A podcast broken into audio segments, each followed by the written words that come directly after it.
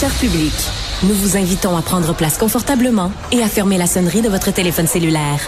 En cas d'incident, veuillez repérer les sorties de secours les plus près de vous. Bon divertissement. Un, deux, un, deux. OK, c'est bon, on peut y aller. Sophie Durocher.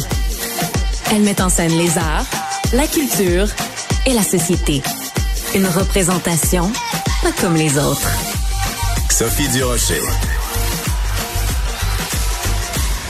Bonjour, j'espère que vous allez tous très bien. Vous le savez, régulièrement à cette émission, je me prononce sur le système de justice parce que ben, je suis un peu tannée qu'on euh, dise tout le temps ah oui, il faut être une victime parfaite et puis euh, qu'on qu'on qu'on dise qu'il y a toujours des sentences bonbons et que euh, on croit pas la parole des victimes dans les causes d'agression sexuelle et tout ça.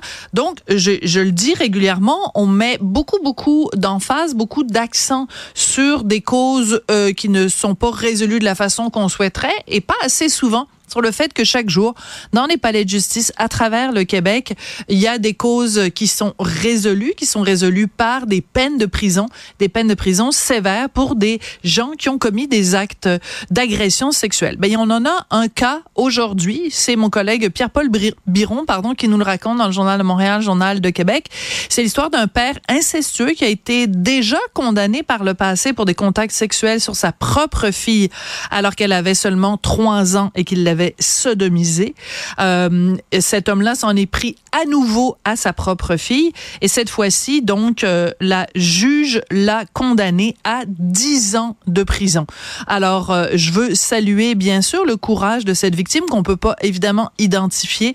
elle a quand elle avait 17 ans, donc euh, elle avait été violée à nouveau par son père, ce qui lui vaut, ce qui vaut à son père donc cette sentence de prison aujourd'hui. Mais euh, on peut pas l'identifier évidemment.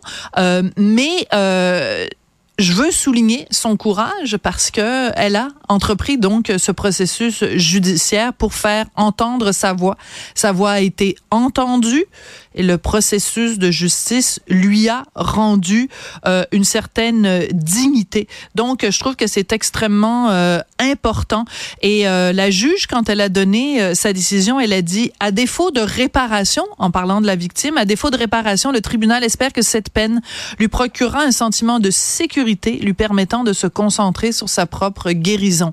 Alors euh, voilà, c'est comme ça que ça se passe dans les palais de justice au Québec. On en parle moins de ces histoires-là, mais un père incestueux donc condamné à 10 ans de prison, je pense que c'est la preuve que le système n'est pas parfait. Bien sûr, j'en suis mais le, système est, améliorable. Mais quand le système fonctionne, il faut aussi en parler.